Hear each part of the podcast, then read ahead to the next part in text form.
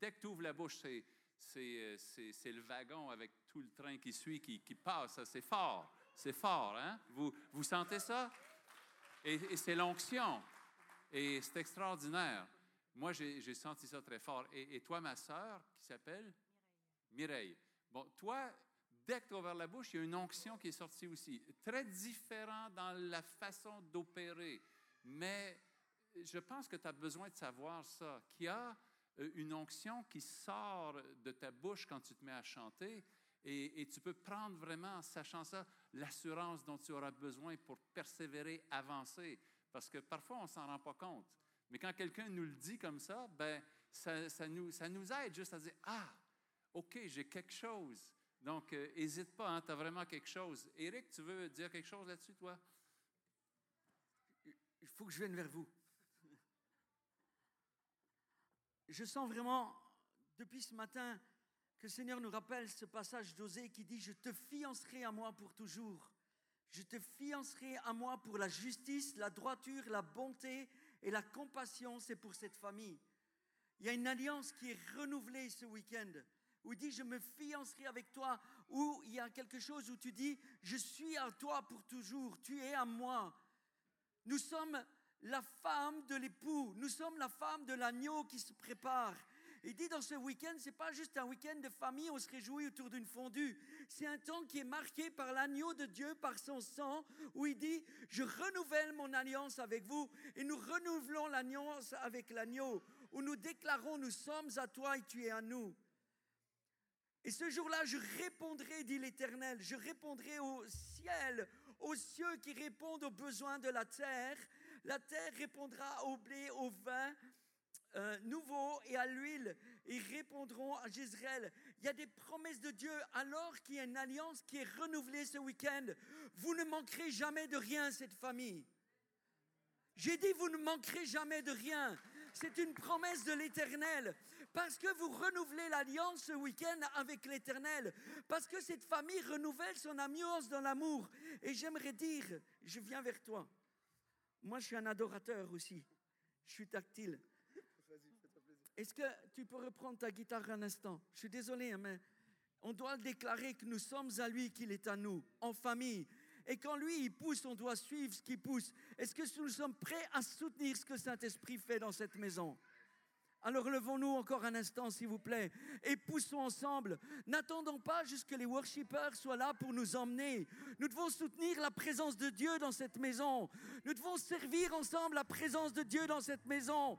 Si nous voulons voir la gloire de Dieu, nous devons soutenir ce qui se passe ici. Et j'aimerais libérer une parole prophétique pour toi, mon frère. Comment ça s'appelle? Ça s'appelle Tim. Alors Tim, j'aimerais vraiment déclarer sur toi, sur ta vie, que ta bouche va être utilisée avec puissance pour libérer un chant nouveau. Tu vas entendre, es libéré. Je prie maintenant, je déclare que tes oreilles sont ouvertes pour entendre le chant qui est libéré dans le ciel, le chant de Moïse et de l'agneau. Et tu vas entendre ce chant, tu vas entendre ces sons, et tu vas les libérer de ta bouche. Toi aussi, tu vas libérer l'onction, non pas simplement avec la douceur, mais dans la douceur et dans l'amour. Il y a une autorité spirituelle qui est libérée. Je déclare pour cette équipe, Gilbert et tout le monde, vous êtes augmentés cet après-midi. Levons nos mains vers cette équipe. Ce n'est pas juste une équipe de louanges. Ce sont des sacrificateurs qui libèrent leur vie, qui offrent leur vie en déclarant nous sommes à toi, Jésus, et je suis à toi. Est-ce qu'on peut s'aligner, s'accorder ensemble? Dieu se trouve dans un lieu où il trouve un accord. Est-ce que nous pouvons trouver un accord avec Dieu? Est-ce que Dieu peut trouver un accord avec nous cet après-midi? Où nous déclarons nous sommes à toi. Nous nous offrons entièrement à toi cet après-midi afin que ta gloire puisse être libérée. Je peux rester avec vous? Ok, je reste avec vous. Mais on envoie.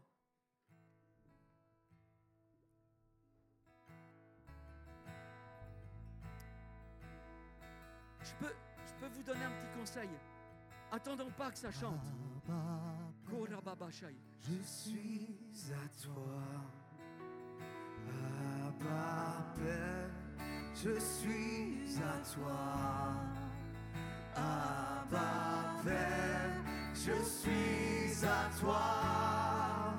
Abba Père, je suis à toi.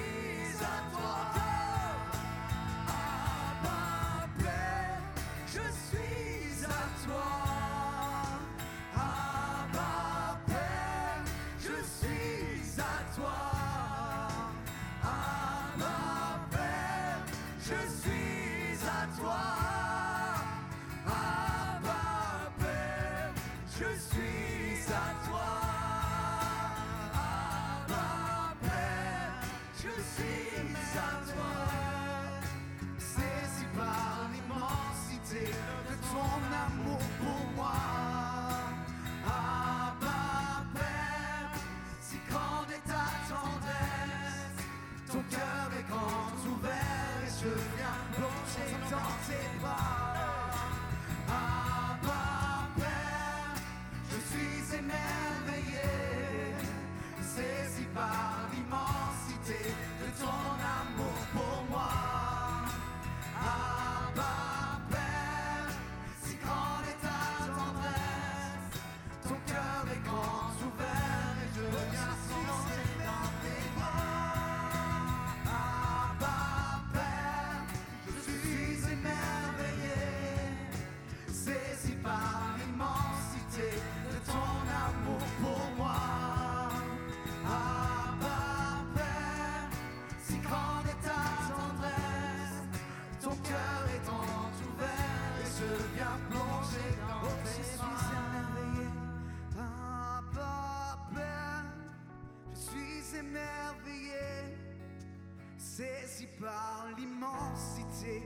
ton amour pour moi. Abba, Père, si grande est ta tendresse, ton cœur est grand ouvert et je viens plonger dans tes bras.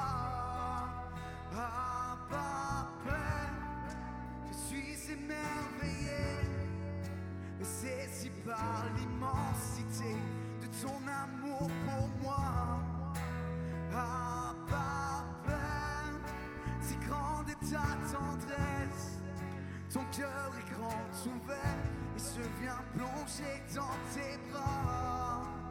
Abba, Père, je suis émerveillé, saisi par l'immensité de ton amour pour moi. Abba, Père, si grande est ta tendresse, ton cœur est grand ouvert et je viens plonger dans tes bras.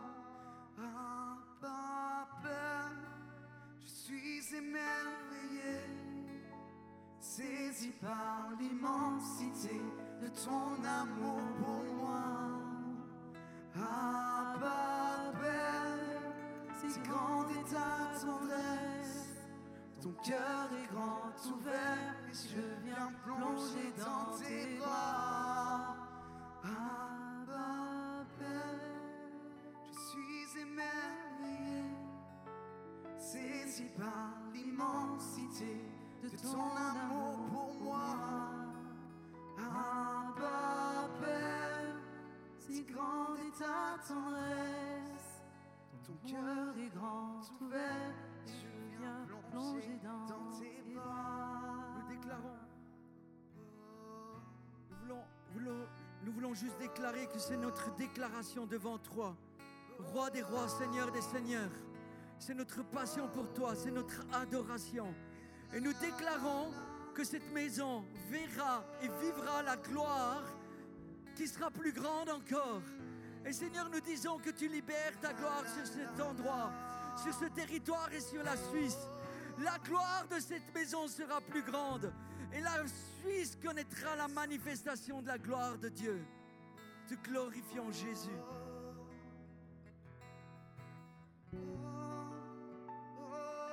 Est-ce qu'on peut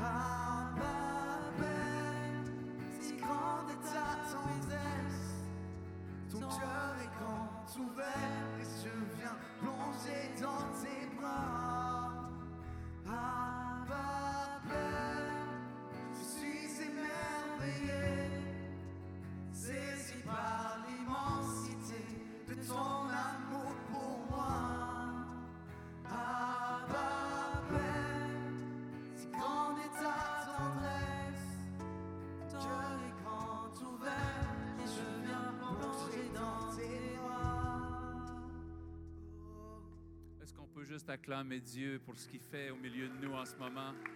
Alléluia! Seigneur, nous recevons ce que tu envoies, ces vagues de ta gloire que tu envoies sur nous. Amen. Oh, on apprécie tellement. Merci beaucoup. Je pense que Dieu nous donne une direction. On peut s'asseoir. Je pense qu'il nous donne une direction assez claire sur où on doit aller pour euh, terminer en, en ce moment. Amen. On apprécie votre ministère. Merci Gilbert. Merci tout le monde. Gloire à Dieu. Acclamez Dieu encore pour tous ceux-là. Amen. Et, et- même, je, je- regardais, j'écoutais le chant avant qu'on intervienne à- à- quand c'était la fin, mais finalement, ce n'était pas la fin. Ce chant qui disait euh, que que le monde soit, avant que tu aies créé même euh, ce monde-là, déjà, tu pensais à moi et puis tu rêvais déjà de comment je pourrais t'aimer. Donc, et, et- et cette gloire-là, dans le cœur de Dieu, elle était avant même qu'on soit là. Et d'ailleurs, c'est ce qu'on voit quand Jésus va prier Dieu dans Jean 17 au verset 5. Et il va dire, maintenant, glorifie-moi auprès de toi de la gloire que j'avais auprès de toi avant que le monde soit. Et donc, quand on parle de la gloire de Dieu, on parle de quelque chose qui est un long héritage entre Dieu et son Fils, dans lequel nous, on est invités à entrer maintenant. Ça n'a pas commencé avec nous, mais la gloire de Dieu est la relation et l'atmosphère du Père et son Fils avant que nous-mêmes on existe. Et c'est ce que Jésus lui dit dans, dans Jean 17 au verset 1, il dit, euh, L'heure est venue, Père, glorifie ton Fils afin que ton Fils te glorifie. Et il continue en, arrivant au verset 5, de cette gloire que j'avais auprès de toi avant que le monde soit. Et vous savez, cette gloire-là, euh, elle est vraiment quelque chose qui est très profond en nous comme désir, que Dieu a mis à l'intérieur de nous. Parce que dans tout ce que nous faisons, il y a ce désir-là de voir la manifestation de la gloire de Dieu.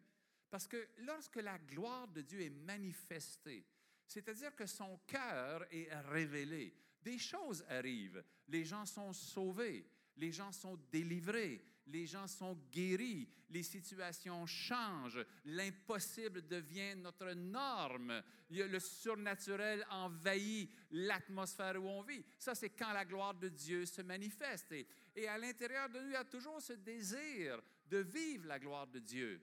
Et euh, je veux que vous sachiez que encore plus fort que le désir que nous avons de la gloire de Dieu est le désir que Dieu a de manifester sa gloire parmi nous.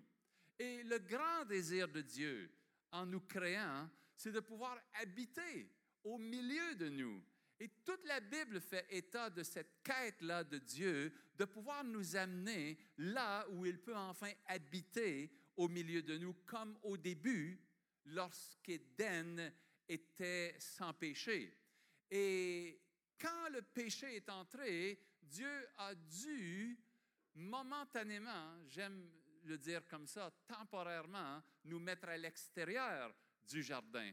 Parce qu'à ce moment-là, il y a eu une séparation qui nous empêchait de vivre dans la gloire de Dieu, même si c'était le désir de Dieu. Et Romains 3, 23 l'exprime bien ainsi, il dit, car tous ont péché et sont privés de la gloire de Dieu.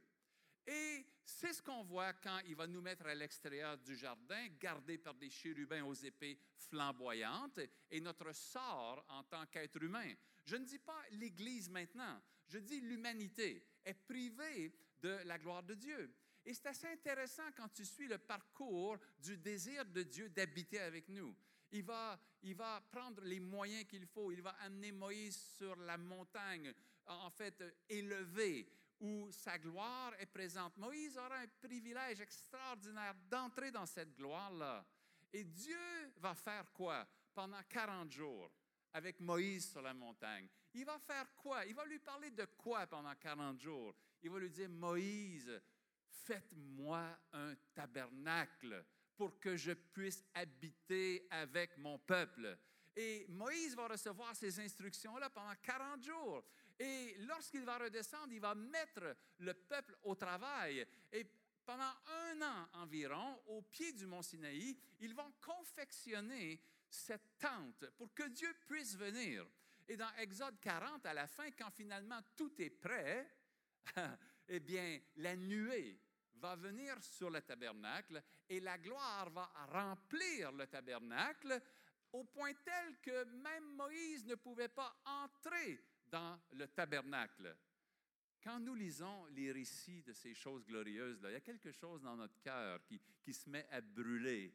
Mais en même temps, si on réfléchit, on dit, mais le but d'avoir confectionné ce tabernacle, c'est qu'on puisse y entrer pour te servir.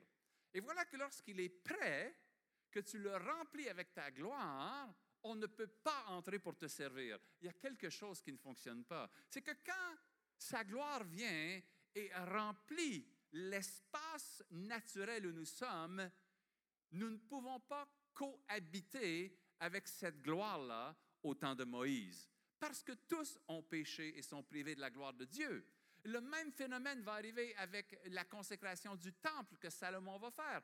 Quand les sacrificateurs mettent l'arche dans le temple et qu'ils commencent à sortir, la gloire remplit le temple et personne ne peut entrer.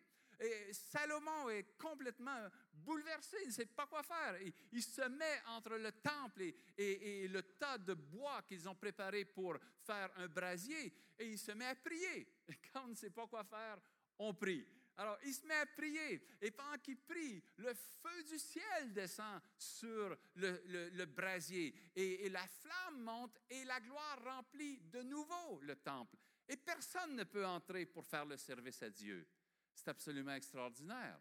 Même lorsque Jésus est transfiguré sur la montagne et que Moïse et Élie apparaissent dans la gloire avec Jésus, qui discutent avec lui, il y a cette nuée lumineuse qui vient et qui les recouvre.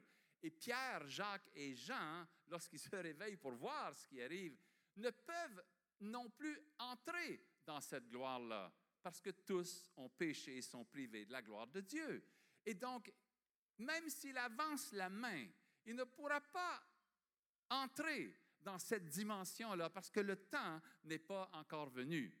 Mais heureusement qu'après Romains 3, 23, il y a Romains 3, 24 qui nous dit, mais ils sont gratuitement justifiés par sa grâce, par le moyen de la rédemption qui est en Jésus-Christ. Amen. Et on comprend à ce moment-là que l'œuvre de Jésus à la croix, en nous sauvant, en nous pardonnant nos péchés, elle nous permet maintenant d'entrer dans cette gloire d'avoir accès à la présence de Dieu. Et Dieu, maintenant, a son privilège de pouvoir habiter avec nous, au milieu de nous.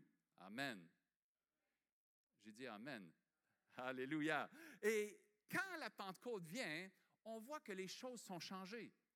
Parce qu'à la Pentecôte, un phénomène assez semblable au mont Sinaï se produit il y a ce vent impétueux, le bruit de ce vent impétueux, comme au sommet du mont Sinaï. Il y a ce feu qui apparaît sur la tête des disciples, des 120 qui sont là. Ce sont des phénomènes semblables aux différentes manifestations de la gloire de Dieu. Mais cette fois-là, puisque Jésus maintenant a fait le sacrifice, puisque Jésus a sanctifié ceux qui croient en lui, lorsque la gloire maintenant vient dans la chambre haute à la Pentecôte. Cette gloire-là qui, auparavant, lorsqu'elle venait, repoussait à l'extérieur ceux qui ne pouvaient pas cohabiter avec la gloire. Cette gloire-là, maintenant, quand elle rencontre les disciples, elle rencontre un espace qui a été sanctifié à l'intérieur d'eux. Et cette gloire-là, plutôt de les repousser vers l'extérieur, elle entre soudainement à l'intérieur d'eux pour qu'on puisse cohabiter maintenant avec lui. Parce que maintenant, il y a un espace en nous qui a été sanctifié par le sang de Jésus, qui fait que maintenant la gloire n'a plus à nous repousser, nous n'avons plus à être à l'extérieur de la gloire, mais nous pouvons vivre dans la présence de la gloire de Dieu. Et ça, c'est l'état dans lequel nous sommes comme Église et que le monde doit encore connaître. C'est l'œuvre de Jésus-Christ qui a permis que cet accès-là nous soit donné. Est-ce qu'on est ensemble? Alléluia. Mais maintenant, si on, réfléchit encore, on se dit, mais quelle est la, source de cette gloire-là? Comment, pourquoi même Jésus est-il venu pour redonner l'accès à cette gloire-là? Quelle est la motivation? Et je retourne dans Jean 17 où Jésus disait, tu vas maintenant me réinstaller auprès de toi dans cette gloire que j'avais auprès de toi avant que le monde soit. Et il va continuer à prier. Et il va prier jusqu'à ce qu'on arrive au verset 24. Au verset 24, il va parler encore de cette gloire-là. Et il va dire, Père, je veux que ceux que tu m'as donnés soient aussi là où je suis avec moi, pour qu'ils voient ma gloire, la gloire que tu m'as donnée parce que tu m'as aimé avant la fondation du monde. Jésus décrit l'origine de cette gloire-là en disant, la gloire que tu m'as donnée parce que tu m'as aimé avant la fondation du monde. Jésus dit, la raison pour laquelle tu m'as donné cette gloire, même avant la fondation du monde, c'est parce que tu m'as aimé. La, la, source de cette gloire, c'est parce que tu m'as aimé. L'amour précède la gloire. Bien-aimé, si vous voulez saisir une clé de la gloire, parce que beaucoup de gens cherchent la gloire, l'amour précède la gloire. La gloire est un résultat de l'amour pur et parfait du Père. L'amour qui est en Dieu est la source de la gloire qui est manifestée. Et quand on connaît cette clé-là, nous poursuivons l'amour de Dieu. Amen. On poursuit l'amour de Dieu. Et on comprend que la raison pour laquelle Jésus est venu. Parfois, j'aime réfléchir à ces choses-là. On se dit, quelle est la nature de Dieu? Dieu est saint. Dieu est tout-puissant. Dieu est amour. Et d'autres qualificatifs encore nous sont donnés. Et on regarde cela et on se dit, est-ce que c'est parce que Dieu est saint que Jésus est venu? Et on se dit non, parce que Dieu, dans sa sainteté, n'a besoin de personne. Il est saint en lui-même. Il n'a besoin du témoignage de personne, il n'a besoin de l'intervention de personne. Il est saint de toute éternité et il est saint même si nous ne sommes pas là. Ce n'est pas parce qu'il est saint que Jésus est venu. Il était déjà saint et même la sainteté était ce qui nous empêchait d'entrer dans sa gloire. Et Jésus a répondu à sa sainteté en expiant nos péchés. Et ensuite, tu dis, mais Dieu est tout-puissant. Mais la puissance de Dieu obéit à sa volonté. Donc, il dirige sa puissance où sa volonté veut qu'elle aille. La conclusion à laquelle j'arrive, c'est qu'il n'y a qu'une seule raison. C'est parce que Dieu nous a tant aimés la source de cette œuvre que Jésus a fait est parce qu'elle est sortie de l'amour de Dieu. C'est ce qu'on lit. Dieu a tant aimé le monde qu'il a donné son Fils unique. Voilà la source et l'amour précède la gloire. Quand il est dit, il a tant aimé le monde, c'est ce temps-là, T-A-N-T, ça veut dire à un tel degré un tel niveau. Tu vois, c'est comme parfois on regarde des gens dans l'Église et tu vois des couples. Et tu dis, ce couple-là, il s'aime. Bon, on va dire tous les couples qui sont dans l'Église s'aiment. C'est merveilleux. Mais il y a des gens, quand même, tu as le goût de prier pour eux, tu vois, pour les aider un peu. Mais mais il y a d'autres couples. Bon, on va prendre Mado et Werner. Tu les vois, tu dis, mais eux, ils s'aiment tant. Tu vois, ça, force ton cœur à aller dans des degrés. Ils s'aiment tant. Tu le vois, c'est un exemple, tu le ressens. Tu vois, il a aimé et il a aimé tant. Et Dieu nous a tant aimés. Tu vois, de son amour a jailli l'œuvre de Jésus-Christ et l'a envoyé vers nous. L'amour précède la gloire. Alléluia. Et Dieu veut qu'on connaisse cette clé-là. Et d'ailleurs, Jésus qui est venu de cette source-là va manifester l'amour de Dieu. Quand il commence son ministère, dans Luc 4, verset 18, il va dire, L'Esprit du Seigneur est sur moi parce qu'il m'a envoyé pour faire quoi? Guérir les cœurs brisés, libérer les captifs, donner une bonne nouvelle aux malheureux. Il exprime l'amour de Dieu à tous les niveaux parce qu'il est sorti de cet amour-là pour venir satisfaire l'amour de Dieu, pour qu'on puisse être réunis avec lui, pour que sa sainteté soit satisfaite, pour que sa puissance opère pour satisfaire son amour. L'amour précède la gloire. Alléluia. Je ne vais pas prêcher longtemps. Je vais vous donner juste quelques expériences que j'ai vécues. Parce que vraiment, si nous recherchons son amour, il va tout nous donner avec. Parce que tout vient de cette source-là. La gloire que tu m'as donnée parce que tu m'as aimé avant la fondation du monde. Vous savez, dans notre vie, il y a des points marquants que l'on vit des rencontres avec Dieu, des expériences que nous avons, peut-être à différents niveaux d'intensité, selon qui nous sommes, selon la grâce de Dieu. Nous vivons des choses avec Dieu. Et ces choses-là, souvent, marquent notre vie. Moi, il y en a quelques-unes, peut-être trois ou quatre ou cinq choses qui ont marqué ma vie euh, avec Dieu.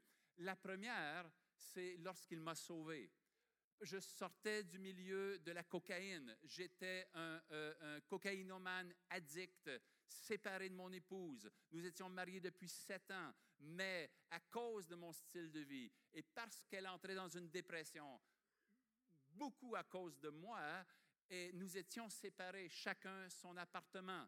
Et, je n'avais plus vraiment d'espoir. Je n'espérais même pas arrêter euh, cette consommation de cocaïne. Et c'est dans cet état-là que Dieu est intervenu, que mon jeune frère est venu chez moi, m'a pris presque de force et m'a amené dans une toute petite église.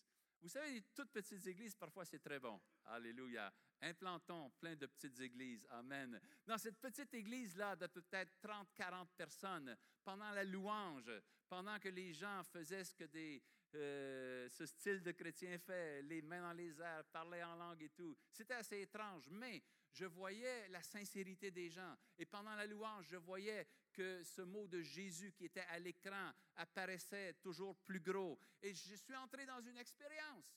Et défait comme j'étais, euh, vidé, brûlé comme je l'étais, en mauvais état, pécheur, sale comme je l'étais, eh bien, un homme est apparu devant moi et je savais qui était cet homme-là, parce que j'ai vu les marques dans ses mains. Il se tenait devant moi. Il n'a pas dit un mot. Et à ce moment-là, je me suis senti comme le plus vil pécheur. J'ai vu ma vie, j'ai vu mon péché, j'ai vu ma manipulation, mes mensonges, tout ce que j'avais fait en un instant. Et je l'ai vu, lui, si beau et si pur. Et je lui ai dit, pourquoi tu viens à moi maintenant, Seigneur? Il est trop tard pour moi. Pourquoi maintenant? Il n'a pas dit un mot, il a fait un pas vers moi. Et j'ai dit, tu n'entends pas ce que je dis. Il est trop tard et je suis trop sale. Et si tu t'approches de moi, ma saleté va te toucher. Et on ne peut pas faire ça. Je ne peux pas me résoudre à ce que ma saleté te touche. Tu es trop pur. N'approche pas de moi. Et il a fait un pas de plus. Il était juste devant moi. Et j'ai dit, mais comment? Comment tu ne vois pas l'état de mon cœur? Comment tu ne vois pas que mon cœur est sale? Et là, il m'a parlé. Et il m'a dit, donne-moi ton cœur. Et j'ai fondu en larmes. Et j'ai dit, oui, Seigneur. Et je me disais, mais personne ne veut de ce cœur-là. Il n'est plus bon à rien. C'est un cœur pour les déchets. Et il me demande mon cœur. Et j'ai pleuré, j'ai senti qu'il m'a pris dans ses bras. Et je sentais les vagues de son amour qui me transperçaient et le mal qui sortait de moi. Il est en train de me sauver, il est en train de me purifier, il est en train de me laver. Et pendant cette expérience-là avec lui, je lui ai dit, mais jamais personne ne m'a aimé avec cet amour-là que tu es en train de me donner. Et si tu es pour m'aimer ainsi, bien moi, je vais m'attacher à ton côté et je vais te suivre partout où tu vas. Tu ne pourras jamais te débarrasser de moi. Et j'étais de retour dans l'Église. Ma vie venait de changer. Et j'avais une révélation de l'amour Jésus pour moi. Et j'étais une nouvelle création. J'étais une nouvelle personne. Et il m'avait demandé une seule chose. Donne-moi ton cœur. C'est tout ce qu'il m'avait demandé. Et les années ont passé. Et je dois vous dire que dans la semaine même après qu'il m'a sauvé, mon épouse, dont j'étais séparé, est allée voir à cette petite église qui se passait pour voir si j'étais devenu fou ou quelque chose. Et elle a donné sa vie au Seigneur, elle aussi. Et très bientôt, on est revenus ensemble. Maintenant, on est mariés depuis 42 ans. Nous servons le Seigneur depuis ce jour-là. Mais les années ont passé et le Seigneur n'a pas changé sa demande. Il m'a demandé simplement, donne-moi ton cœur. Et parfois, nous, quand nous compliquons les choses avec la théologie, avec plein de grandes questions, il vient à moi et me dit, euh, Alain, tu te souviens de ce que je t'ai demandé? Euh, oui, Seigneur. Qu'est-ce que je t'ai demandé? Ben, tu m'as demandé mon cœur. Ben, il dit, voilà, je n'ai pas changé ma demande. Il me ramène à la simplicité de ce qu'il m'a demandé, son amour et mon cœur pour lui. Ensuite, j'ai commencé à le servir. Et après 12 ans comme ça dans l'Église, le jour est arrivé où les pasteurs fondateurs ont décidé de nous transmettre l'Église à Marie et moi. Ils allaient devenir les pasteurs de l'Église. Nous, on va faire un ministère plus itinérant et on sera toujours vos parents spirituels. Et donc, ils nous transmettent l'Église. Ah, j'étais très heureux parce que tu sais, je vais être pasteur. tu es content. Quand on te nomme dans un ministère, tu vois, il ne faut pas faire oh non, moi, c'est Dieu, moi. Ça, c'est l'humilité de pacotille, tu vois. Il faut, on célèbre, je vais être pasteur, j'étais content. Mais après, tout à coup, j'ai réfléchi. Oh, attention. Tout à coup, j'ai vu la charge qui arrivait et la responsabilité. L'Église était encore une trentaine de personnes à l'époque. Et, et là, j'ai dit, il faut que je cherche la face de Dieu. Je suis allé devant lui, j'ai dit, bon, quelles sont tes instructions? Je vais faire quoi maintenant comme pasteur? Maintenant, c'est moi qui est responsable. Quelles sont tes instructions? Je m'attendais à ce qu'il me donne une feuille de route, tu vois, avec euh, au moins une bonne page, euh, pleine avec deux colonnes, quelque chose comme ça, de ce que je dois faire, au moins. Et il m'a parlé. Et il m'a dit tout simplement, aime mon peuple. J'ai dit, c'est tout? Il a dit, oui, c'est tout. Aime mon peuple. Il a dit, si tu les aimes, ils vont te suivre partout où tu veux les conduire. J'ai compris que c'était la clé pour servir Dieu auprès de son peuple. Il m'avait demandé mon cœur, il m'avait révélé son amour, et là, il me disait maintenant, aime mon peuple. C'était la seule instruction. Moi, je ne suis pas quelqu'un de trop compliqué. J'essaie de simplifier les choses. Quelques années avant ça, et je termine avec cette expérience-là. Quelques années avant ça, je servais déjà le Seigneur. Avant d'être pasteur, 12 ans après ma conversion, j'étais pendant 9 ans euh, directeur d'une école chrétienne que nous avions. Ils avaient beaucoup de foi en moi, ces pasteurs-là, parce qu'un an et demi après que j'étais sorti de la cocaïne et sauvé, ils m'ont mis en charge d'une école chrétienne. Et ça a fonctionné grâce à Dieu. Ils ont pris soin de moi aussi, ils m'ont suivi. Et donc, pendant neuf ans, ma vie était avec les enfants. Donc, du niveau primaire et secondaire, chez nous, ça veut dire de l'âge d'à peu près 5-6 ans jusqu'à 16-17 ans, je passais mes semaines. Je faisais tout. On avait un peu de personnel, mais Je faisais les dîners avec eux, je les emmenais au parc faire du sport, des activités, la révision des devoirs, la dévotion le matin, la, la, chapelle de la semaine les mercredis matins. Je vivais avec eux. Et après quelques années, j'ai commencé à être fatigué. J'ai commencé à trouver ça moins intéressant. Je commençais à trouver les enfants commençaient à me taper un peu sur les nerfs. Tu vois, les enfants, c'est merveilleux, euh, surtout quand c'est les tiens. Mais quand tu as tous les enfants des autres, et après tu dis, mais Seigneur, est-ce que tu m'as sauvé pour que je passe ma vie à travailler avec des enfants? Tu vois, un peu l'attitude là. Je commençais à me manquer un peu de grâce. Et puis, j'aimais moins ma vie. Quand je me levais pour aller prier, pour aller travailler, la journée était moins tentante. Tu vois, quand tu te sens un peu comme ça.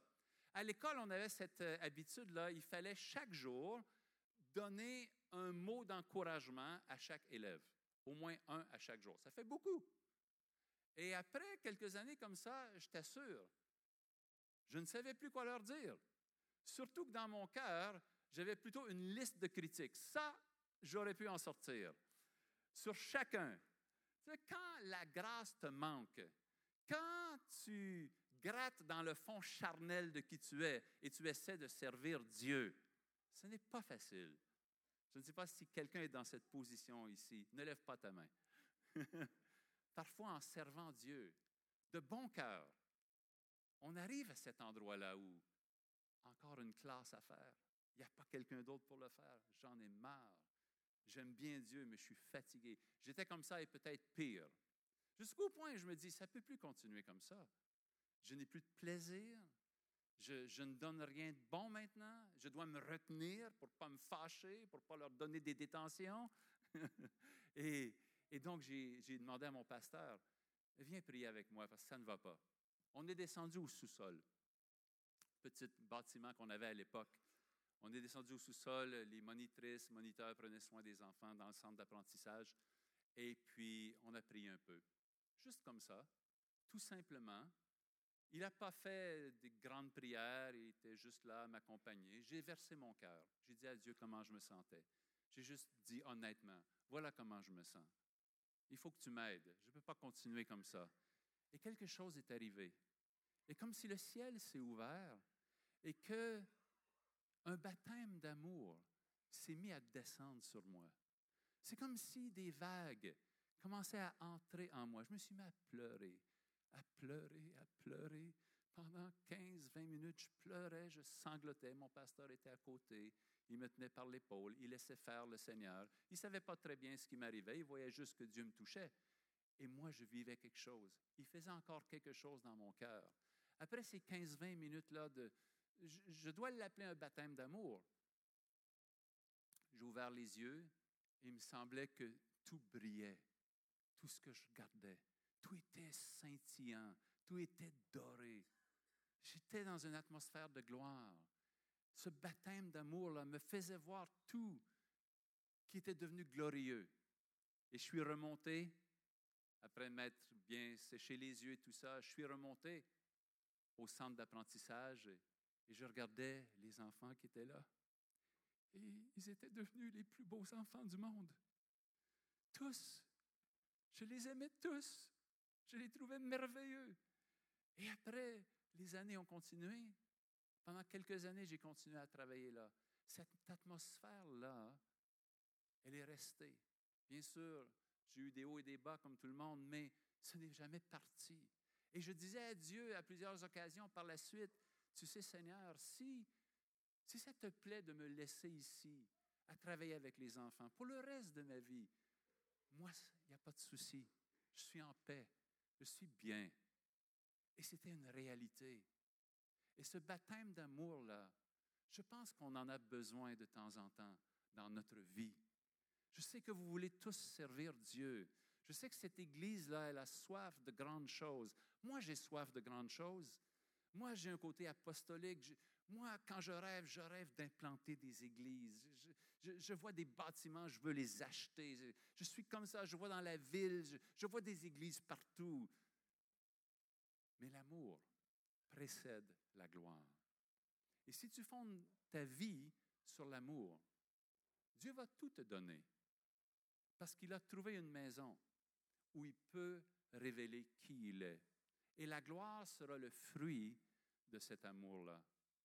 Alors, comme on est là aujourd'hui, c'est une journée que vos pasteurs ont préparée pour que la famille soit bien en connexion, pour que les cœurs soient bien ensemble.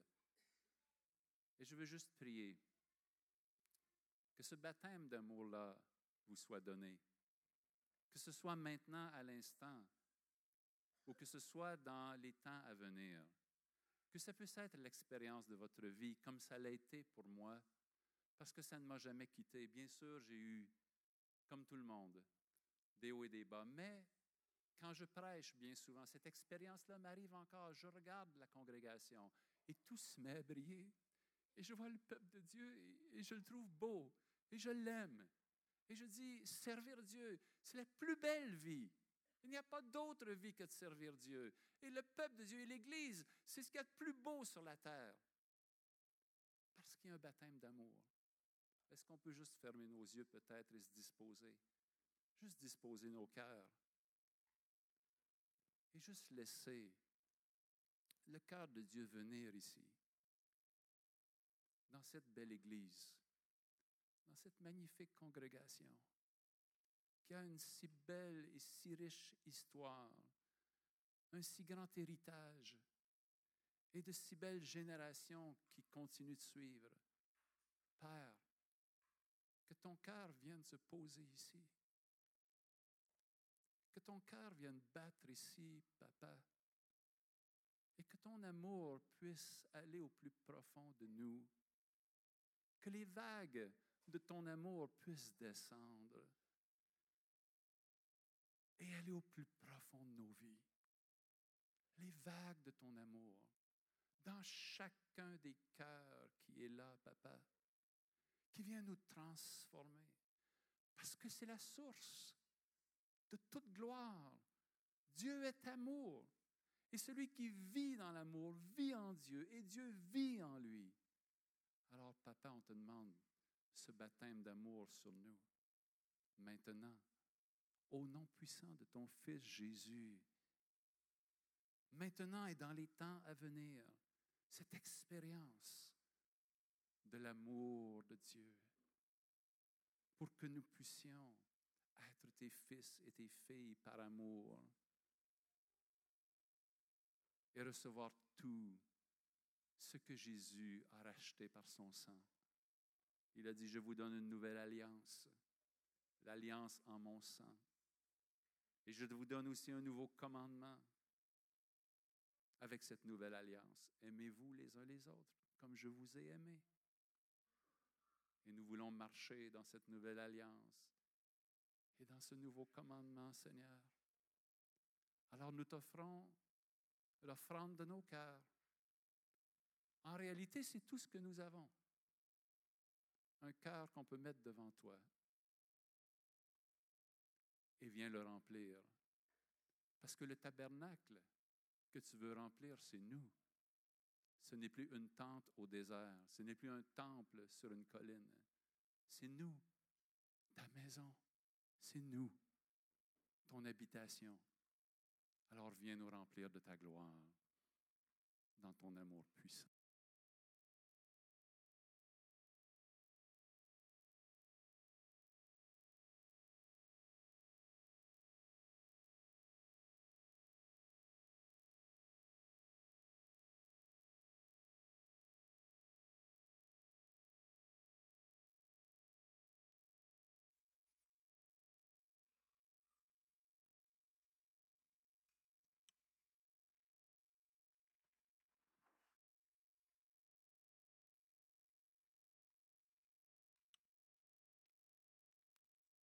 Pas si l'équipe de louanges qui était là pourrait revenir et chanter le dernier, dernier chant qu'on avait chanté. Et on va juste rester là un moment et juste laisser le Saint-Esprit faire ce ministère-là à notre cœur. Je parle du dernier, dernier chant quand Eric était là sur l'estrade que vous avez fait.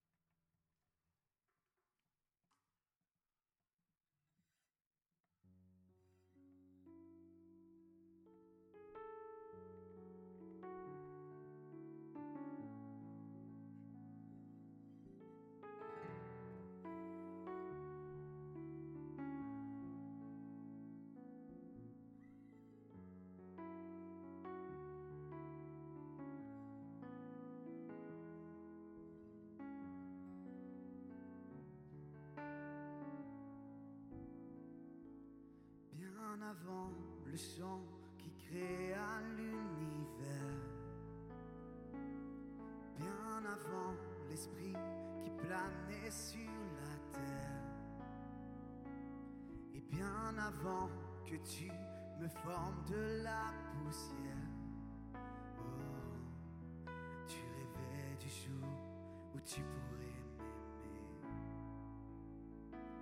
Et bien avant les premiers battements de mon cœur. Et bien avant que je m'éveille à ta douceur. Et bien avant mes doutes, mes joies et mes douleurs. Oh, tu rêvais du jour où je pourrais t'aimer.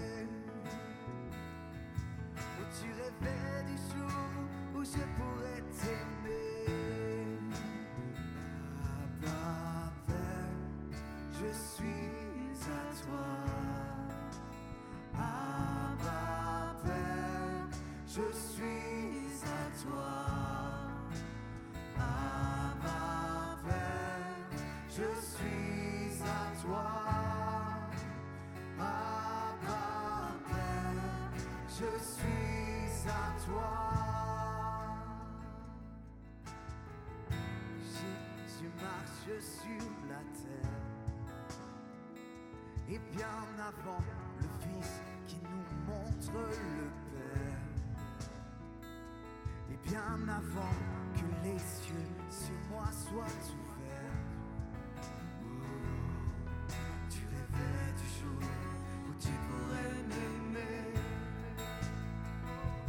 Bien avant que mon péché brise ton cœur. Et bien avant que coule le sang et la sueur. Et bien avant les clous, le froid et la douleur.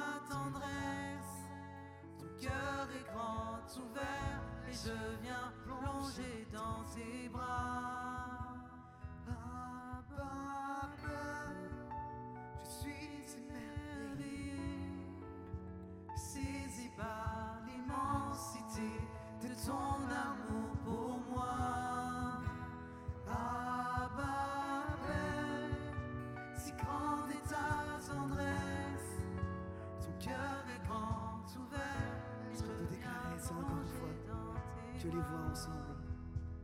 Abba, Père, je suis émerveillé, saisi par l'immensité de ton amour pour moi. Ah,